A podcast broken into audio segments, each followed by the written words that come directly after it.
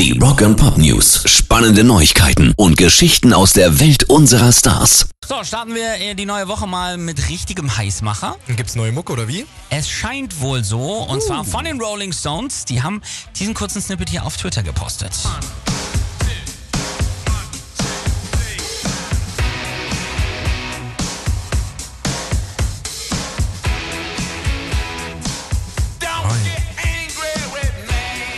Klingt vielversprechend. Kommt jetzt also das neue Album, nachdem es ja Ende August schon so richtig geil per Zeitungsannonce bestätigt wurde?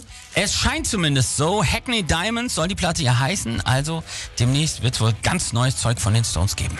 Rock and Pop News. Hat wer von euch die verlorene Bassgitarre von Paul McCartney vielleicht gesehen? Wird die nicht schon seit über 50 Jahren vermisst? Ja.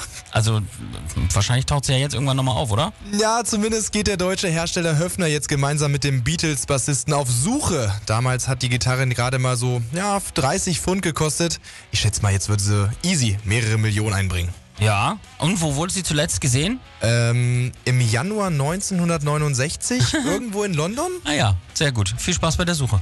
Rock and Pop News. Was meinst du, wie viel verdient eigentlich so ein Künstler im Monat durch Konzerte? Boah, genug würde ich sagen, wenn ich so die aktuellen Ticketpreise immer so sehe.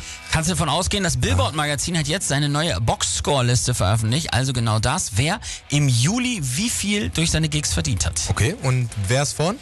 Aktuell Beyoncé mit fast 130 Millionen Dollar bei gerade mal elf Konzerten. Das, das, das ist geisteskrank. Wann kommt die erste Rockband? Auf Platz 4 Deepish Mode.